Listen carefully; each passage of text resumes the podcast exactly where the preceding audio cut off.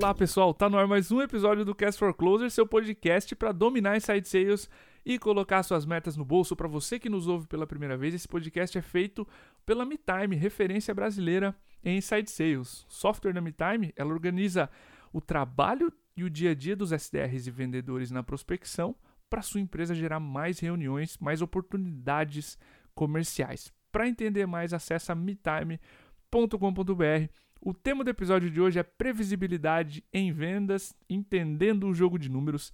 A gente acabou de lançar a Insight Sales Benchmark Brasil, a gente acabou de soltar um material com mais métricas da nossa história. São 80 gráficos e aí pode surgir a dúvida.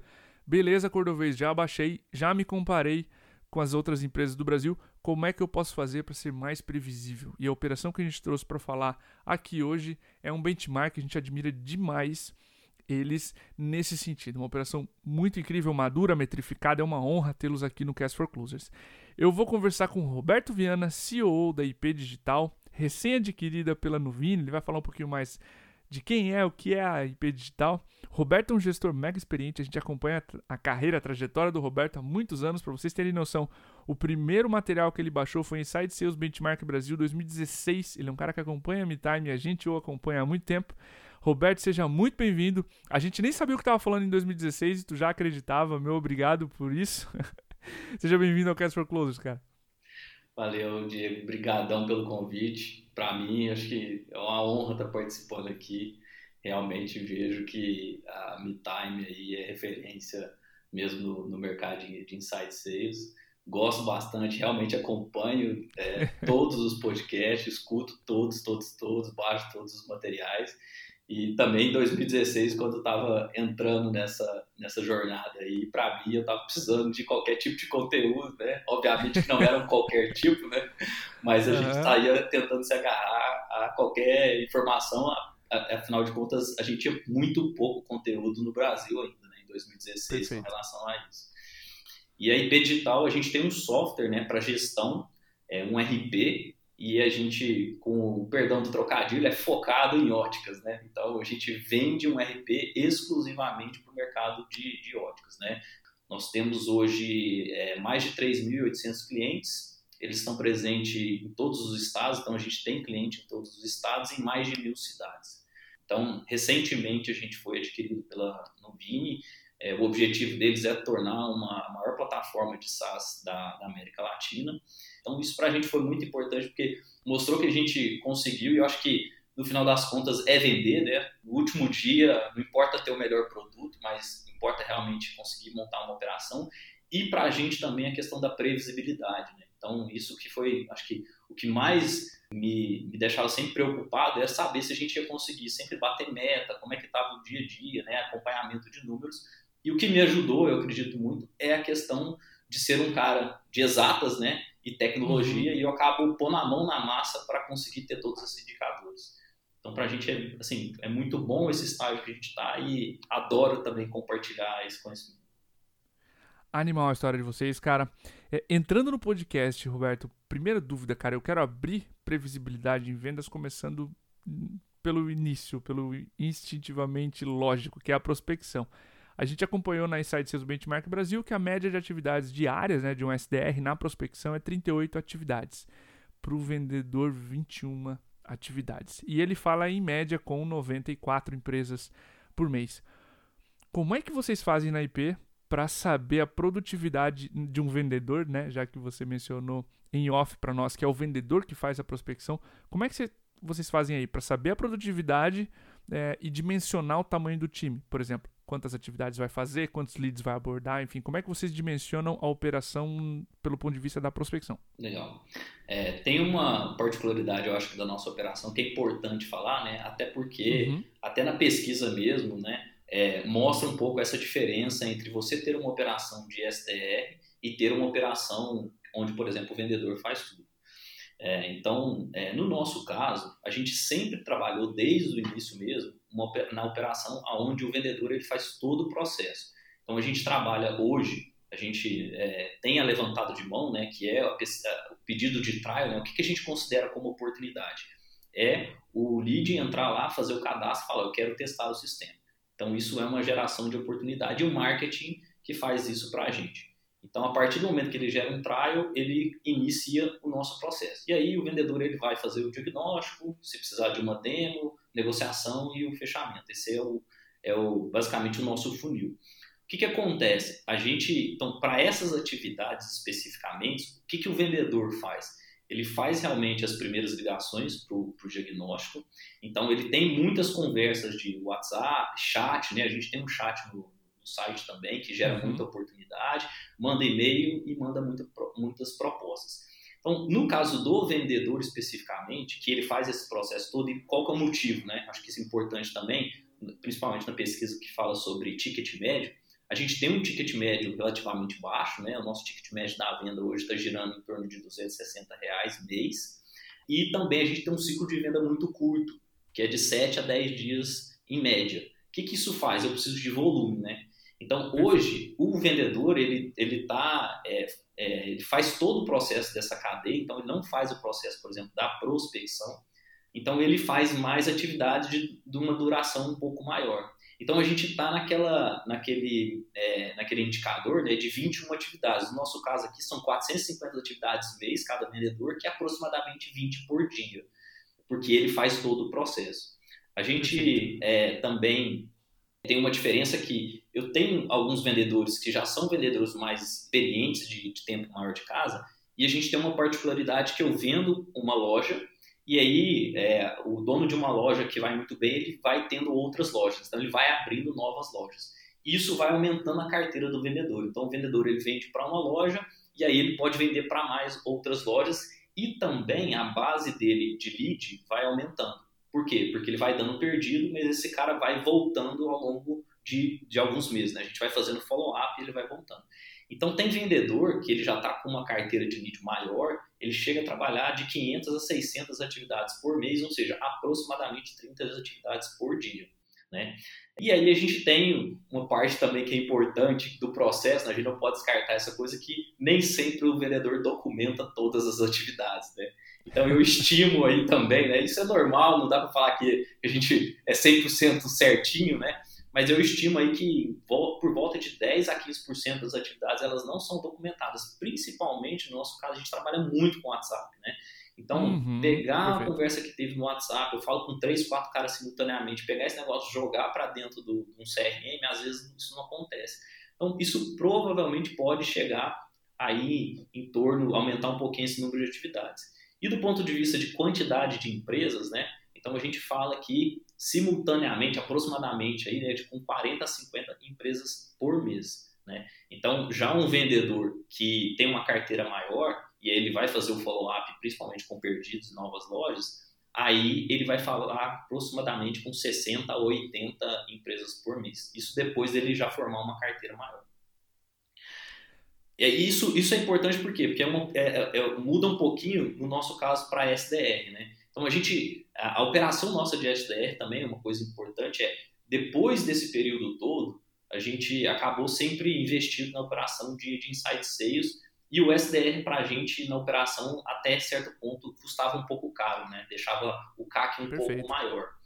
Agora, com mais respiro, né, e agora principalmente com a entrada da Nuvina, a gente pode testar mais. A gente começou agora, né, principalmente a, a, a pesquisa para a gente foi muito importante porque a gente nunca teve estatística de SDR. Então a gente começou a montar uma operação de SDR e olhou exatamente para o benchmark para projetar a questão de número de atividades também.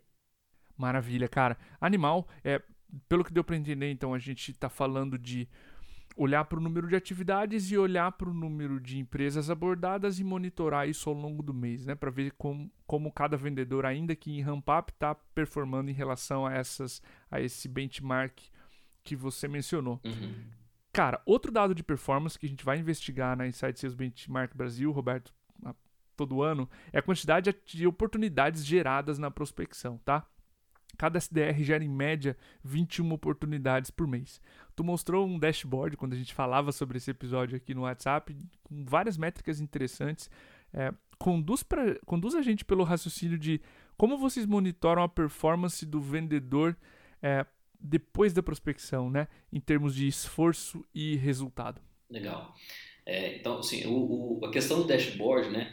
eu comecei ele com uma, uma planilha, inicialmente. Eu chamava uhum. essa planilha de espada justiceira, né? Para quem conhece Thundercat, a espada justiceira dá visão além do alcance. Então, é, o grande objetivo era saber se realmente o vendedor ele estava bem no período, né? quais eram os indicadores que a gente precisava acompanhar e saber realmente a previsibilidade, ou seja, vai bater ou não vai bater a meta, quanto que precisava.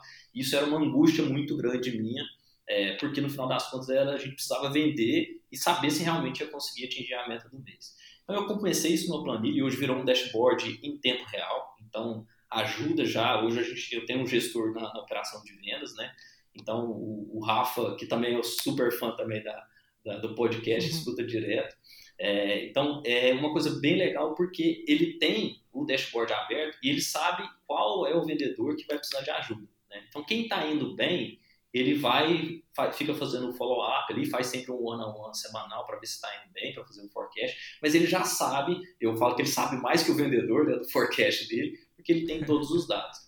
Então, como é que a gente monitora isso? Hoje, a meta que a gente tem de um vendedor que já está rampado, ele tem que vender 4 mil de, de MRR. Né? Beleza. O que, que é esse 4 mil? Se a gente tem um ticket médio hoje de 260 reais, a gente vê que aproximadamente um vendedor, para bater a meta, ele vai precisar de 15 contratos no mês. Então, isso já é um outro número que a gente acompanha. Legal. A gente tem hoje uma, uma meta assim, de taxa de conversão de 18%. Isso vai variar sempre para cima e para baixo. Para quem tem mais experiência, essa taxa é maior. Para quem está começando, essa, essa taxa já é um pouco menor e ela vai crescendo. Então, se eu tenho 18% de taxa de conversão, eu preciso trabalhar com 85 oportunidades por mês para conseguir bater a minha meta. Então a gente já tem esse número aí. Beleza. Legal. Como que a gente tem, o que, que a gente tem de prospecção, né? O que, que a gente tem de número? O vendedor que está começando, ele não tem uma carteira e ele acaba recebendo é, somente as oportunidades de marketing, né? Então, marketing gera oportunidade, é, o, o lead entrou lá, cadastrou, fez sentido, a gente entra em contato e aí eu começo a conversar. Porém, quem já está já tá trabalhando mais tempo, né, e aí ele já montou a carteira, ele tem os caras que ele deu perdido, então acontece com uma frequência é, muito grande. Inclusive, a gente tem uma estatística que praticamente 30% das vendas nossas acontecem de leads perdidos, ou seja, a gente conversou num mês ou no outro mês, a gente faz o follow-up, é, e aí eu gosto da, da frase, né, faça a do follow-up, né? Faça o follow-up, passa a mão no telefone e liga, né? Isso é muito importante. Então, 30% aí da, da nossa, das nossas vendas vem de follow-up de perdido. É, então, quem tem uma carteira maior tem mais chance de fazer follow-up e automaticamente trabalhar com os perdidos. A gente tem uma, uma, uma prática também boa aqui de indicação. Né? Então, pedir indicação para uh, os, os, clientes, né? É, e também tem a segunda loja. Ou seja, o marketing ele vai abastecer boa parte da, da, da operação, porém, quem está mais tempo, ele já tem uma carteira e ele tem a obrigação de suprir a necessidade da quantidade de lead para ele bater a meta através de lead perdido com indicação em cima da loja. Ou seja, ele tem sim uma atividade de prospecção e não depender exclusivamente do marketing. Né? Então, primeiramente, essa, essa avaliação acho que é importante. O que, que a gente olha né, no final das contas, para ter previsibilidade. Quais são esses indicadores? A gente olha a quantidade de negócio que ele tem no pipe né, e quanto que ele tem de dinheiro por etapa.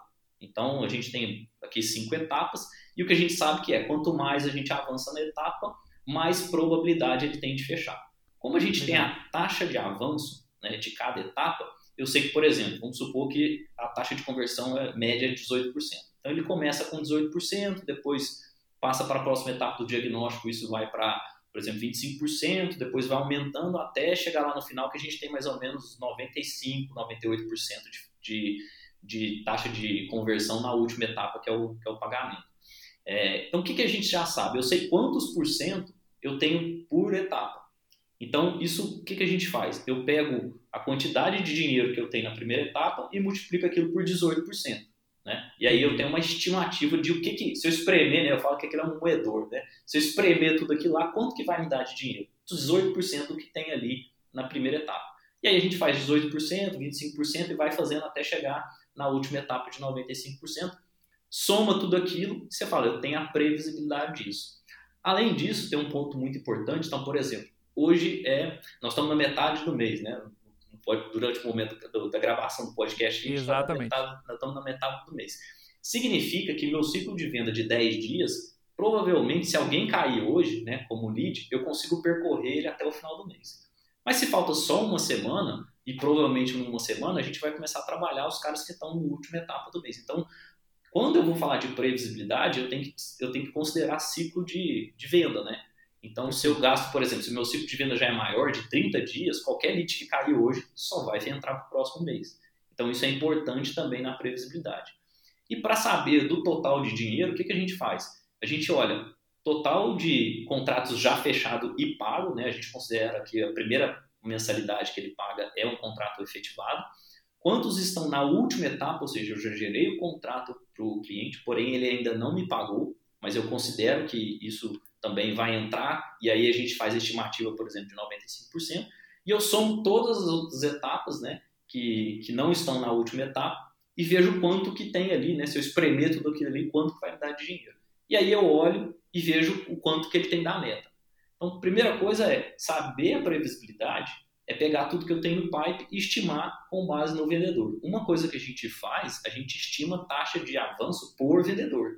Então, por exemplo, Sim. e ticket médio por vendedor também. Então, tem vendedor que tem um ticket médio maior que tem uma taxa de conversão maior. Então, esse cara provavelmente precisa de menos lead para poder bater. Então, isso é uma coisa muito importante porque ajuda a gente nessa questão da, da, da previsibilidade. Olhei para esse dash né, e falei: olha, ainda tem um delta lá que somar o, o, tudo que eu já paguei, o que eu tenho a pagar, mais ainda o que eu tenho no meu pipe, não vai me dar ainda a quantidade de leads suficiente para poder bater a meta.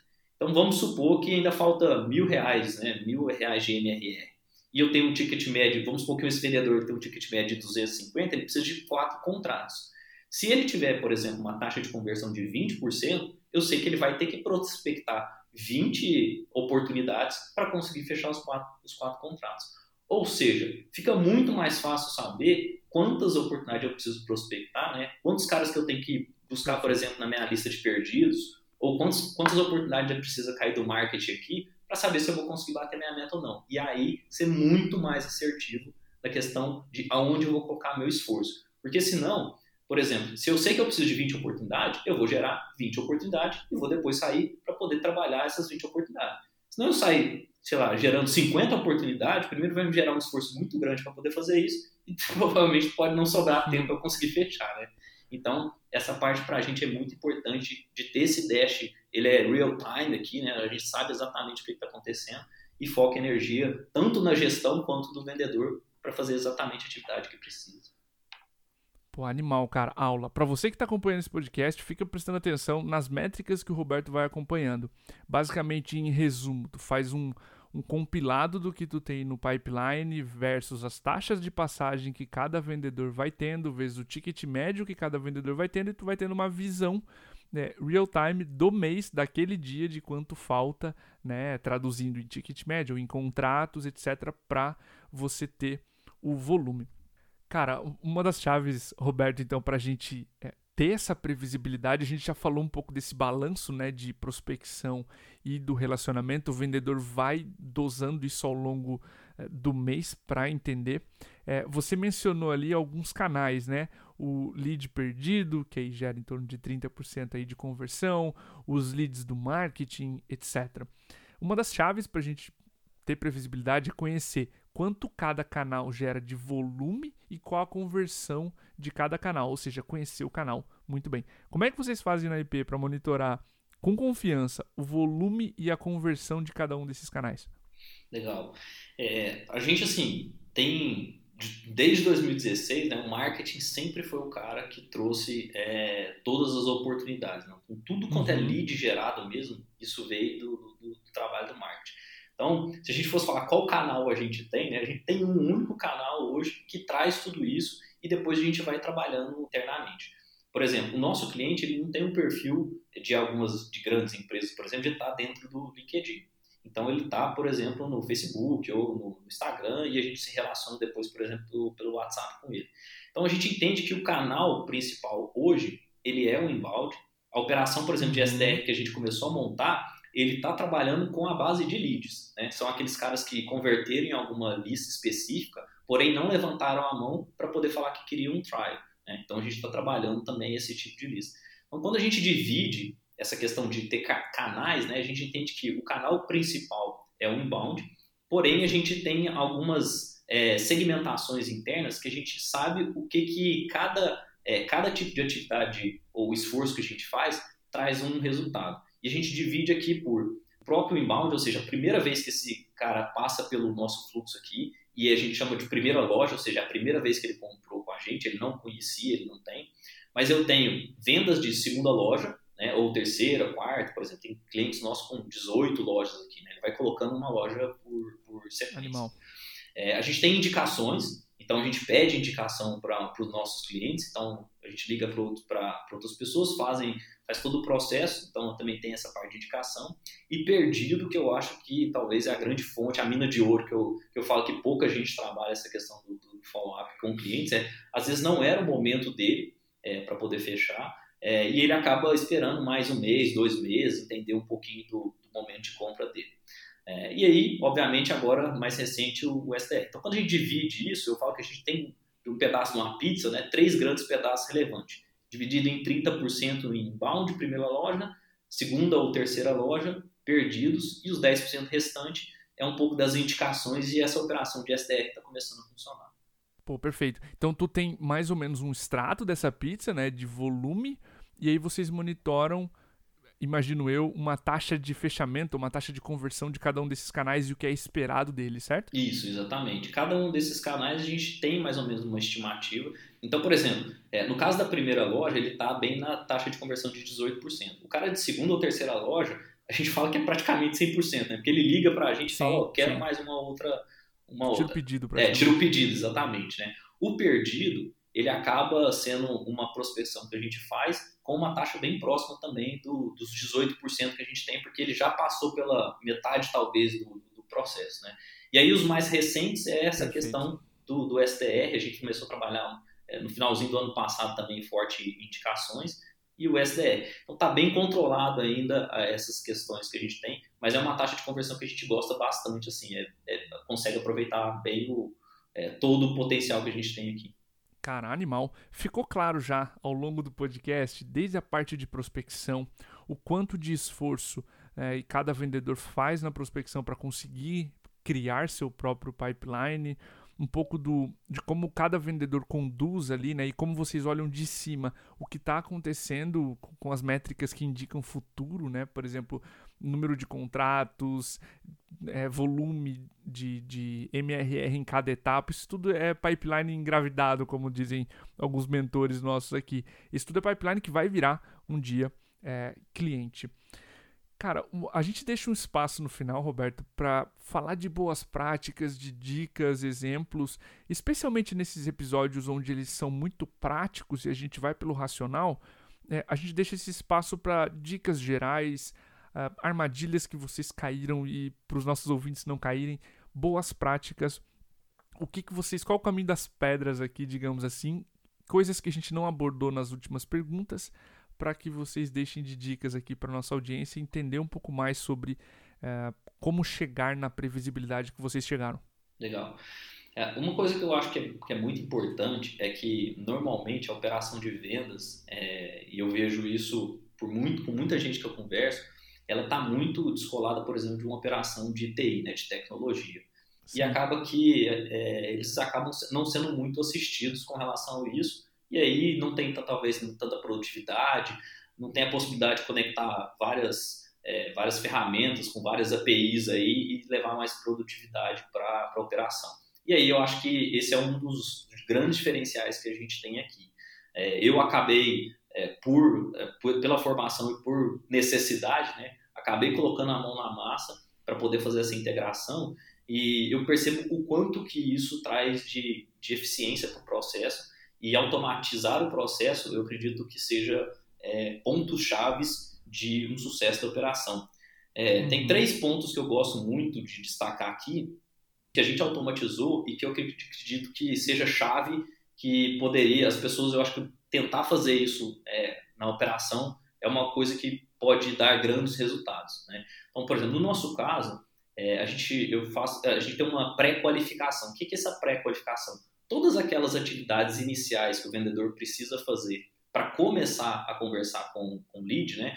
A gente automatizou isso. Então, por exemplo, a gente usa o CRM, aonde que a gente usa, é tipo, eu tenho que colocar o valor do produto e quanto, qual que é o produto médio que a gente tem, a data de fechamento esperado. A gente vende para o Brasil inteiro, então tem problema de fuso horário. Então eu tenho que saber uhum. calcular o fuso horário para poder não ligar para o cara de madrugada, né? É, a gente emite nota fiscal para o Brasil inteiro e tem estados que têm diferenciação. Então isso também é uma coisa relevante, né? Saber qual é o cargo dele, né? O perfil, loja, tal, planilha, tudo que ele já consumiu. É, isso normalmente, quando a gente fazia manual, demorava praticamente 20 minutos, né? A gente sabe o quanto que é importante ligar rápido. Quando a gente automatizou tudo isso, a gente resolveu dois problemas. Primeiro, em um segundo, o vendedor tem um, um checklist, um, um diagnóstico rápido para poder já ligar e ter um rapport inicial fácil com, com o cliente. E também a gente reduziu o erro de tudo isso, né? Porque quando Sim. o ser humano entra em ação, ele tem, é, infelizmente, a gente está suscetível a grandes erros aqui. Então, é, automatizar os processos que o vendedor faz de forma repetitiva, isso ajuda bastante. Então, isso é a primeira dica que eu dou. A segunda, aí é pensando do ponto de vista do gestor, né? Uma hora eu estava, quando eu estava sentado na, carteira, na cadeira do gestor, eu olhava e falava, eu preciso verificar as atividades que estão em atraso, quantas ligações foram feitas, data de fechamento vencida, se tinha negócio que estava ganho, mas faltava contrato, atividade que estava perdida sem follow-up, ou seja, a quantidade de atividade que o gestor precisa verificar, e obviamente o vendedor também, e isso passa desapercebido, e isso é muito ruim, automatizar seria a solução. Então, eu tenho um robozinho aqui que passa o, o pente fino no CRM, sai distribuindo, avisando todo mundo aí das atividades que estão em atraso, o que está faltando follow-up, é, todas essas notificações que o vendedor tinha que olhar para um pipe cheio e ter que realizar, ele recebe isso no e-mail e vai dando check em cada uma das atividades. Então, isso ajuda o vendedor, né? a gente tem a importância que é importante, é, tanto que é importante ajudar o vendedor no dia a dia, porque ele tem muita atividade e quanto mais você ajudar ele, melhor ele vai ser, mais produtivo ele vai ser. E por último, obviamente, é ter meta e KPI muito bem estruturado. Isso, tipo, se for possível ser em real time, melhor ainda. Né? Então, você ter a situação do dia, se está acima da média, da meta ou abaixo da média, qual que é o seu ticket médio atual para saber se está aumentando ou não, sua taxa de conversão por vendedor. A gente tem aqui no vendedor, eu olho os últimos 30 dias da taxa de conversão e a taxa de conversão atual, para saber se ele está melhorando ou se está é, piorando e o que está acontecendo para poder é, ajustar, quanto da meta que ainda resta, quanto, quantos contratos ele precisa e quanto ele precisa prospectar e qual é a probabilidade de bater a meta com o resultado, por exemplo, do dia de hoje. Isso tudo automatizado, né, bater o olho e executar a atividade é, é, muito mais produtivo do que ficar tirando relatório, gerando tabela dinâmica, né, jogando isso para Excel, tabela dinâmica, suscetível a erro total e perde muito tempo. Então, se eu daria uma dica né, geral, é automatize seus processos ao máximo possível, porque você ganha em tomada de decisão e velocidade. Então, é, para a gente, a gente sempre fez questão de fazer isso. Obviamente, eu sei o quanto que a gente, eu chamo de privilegiado, né, por estar com tecnologia dentro da operação de, de, de vendas. Então, é, eu sugiro que você faça é, um bom bom relacionamento com a sua área de tecnologia ou tenha um DevOps também que possa te ajudar é, no dia a dia para te dar essa produtividade. Cara, animal. Pô, é, só posso te agradecer pelo tempo que tu dedicou aqui, Roberto, explicando pra galera o teu processo, a tua transparência com os dados, a matemática que tu trouxe aqui. As empresas que vendem próximas a esse ticket vão ter muito mais agora benchmark de uma empresa real. A gente fala muito na Inside Sales Benchmark Brasil do grupo, do país, etc. Até por questões de LGPD, a gente não pode é, simplesmente né, abrir os dados de uma empresa ou outra ou de setores específicos, enfim, mas a gente tem um exemplo real aqui com taxas, com volume, com esforço e resultado, né? Então, mais uma vez, cara, obrigado pelo teu tempo, obrigado pela aula aqui. Dá para perceber o quanto eu fico observando assim, né? E não, não, não fico aqui te interrompendo, colocando, dando dicas adicionais, enfim. O quanto de informação e embasamento vocês têm na operação. Parabéns por isso, parabéns pela aquisição. E sucesso. Deixa um contato aqui, né, para quem quiser de repente falar contigo no LinkedIn, como é que te encontra, como encontra a IP, se tem uma ótica, quer ser cliente da IP, enfim, faz o teu a tua propaganda final aqui. Legal. É, ah, bom, LinkedIn, é, enfim, todas as redes aí, Roberto Viana, provavelmente você vai me, me encontrar. É, no LinkedIn, Roberto C. Viana, na, na URL. É, fica à vontade de me adicionar, pode mandar mensagem, sou super aberto, gosto muito de compartilhar isso, porque eu acho que é, um dia alguém me ajudou, né? a Mitai me ajudou, o Dieguinho da Rock me ajudou, acho que a gente tem que fazer isso. Eu, eu gosto de falar que a gente precisa democratizar esse conhecimento de, de vendas para que a gente consiga compartilhar isso para muita gente ter, ter, sucesso. Agradeço demais o convite, é, me coloco à disposição, quem puder, provavelmente vou colocar os, os contatos aí, pode me chamar, tenho o maior prazer em apresentar os números aqui, eu falo que é, o, que é, o que é bom para as pessoas conhecerem, a gente pode mostrar, é, não tenho problema nenhum em mostrar nosso dashboard, né, mostrar como que a gente acompanha aqui, porque eu acredito que é isso que faz a gente conseguir ajudar as outras pessoas a, a prosperarem, né? Eu acho que é importante essa questão, de, é importante ganhar dinheiro, é importante prosperar para poder investir, né? Reinvestir na, na operação. E isso claro. foi o que ajudou a gente a chegar até aqui. Então, tenho o maior prazer em devolver isso, né? Para todo o ecossistema é, e poder colaborar com, principalmente com esse universo de vendas que eu não conhecia e aprendi a amar e não consigo mais sair disso.